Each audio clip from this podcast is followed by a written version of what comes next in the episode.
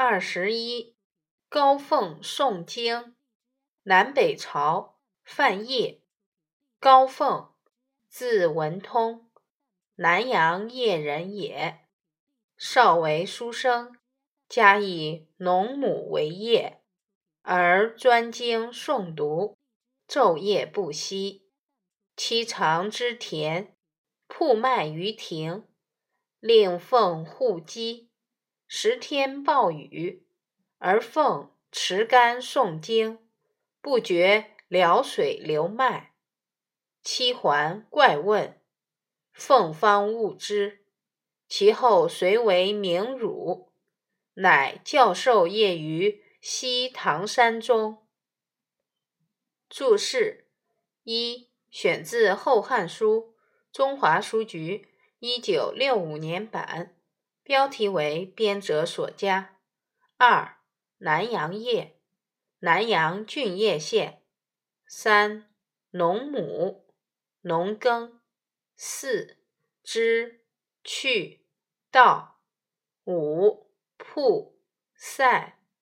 六、潦水，雨后的积水。文艺，高凤，字文通。是南阳郡邺县人。他还是一个年轻书生的时候，家里以种田为生，而他专心读书，日夜不停。有一次，他的妻子到田里去干活，把麦子晒在院子里，让高凤看着，不让鸡去吃麦子。当时天降暴雨。而高凤却手拿竹竿，一心诵读经书，没有发觉雨水冲走了麦子。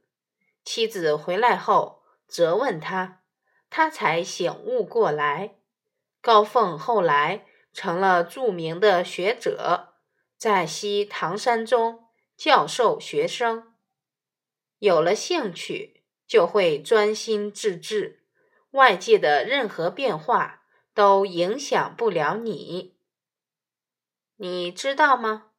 中国古代读书人的称谓，高凤专心读书，麦子被雨水冲走了也不知道。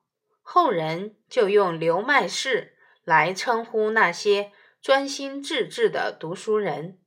中国古代对读书人还有不同的称谓，例如书种。